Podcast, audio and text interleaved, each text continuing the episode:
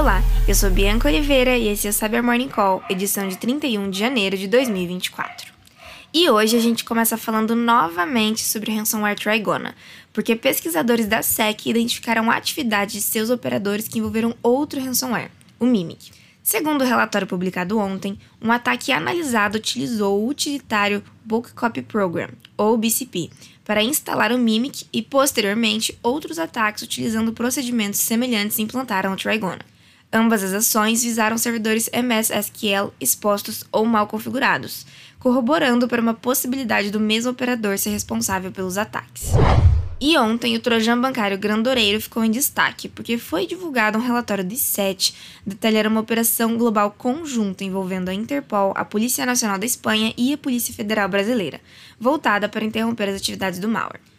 A publicação explica que a partir de uma falha de design no protocolo de rede do Grandoreiro foi possível obter detalhes técnicos sobre seu funcionamento, como informações de vítimas, os servidores de comando e controle e até o processo de funcionamento do DGA utilizado.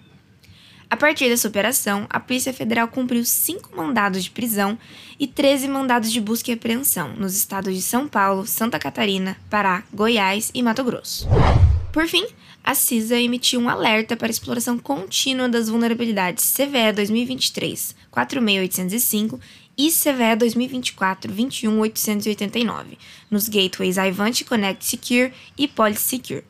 As falhas, que respectivamente permitem o acesso a recursos restritos e execução de comandos arbitrários, já possuem meios de mitigação publicados. Contudo, foi identificado o desenvolvimento de soluções alternativas às mitigações existentes.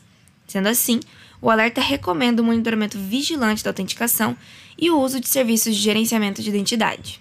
Obrigada por ouvirem o Cyber Morning Call e tenham um bom dia.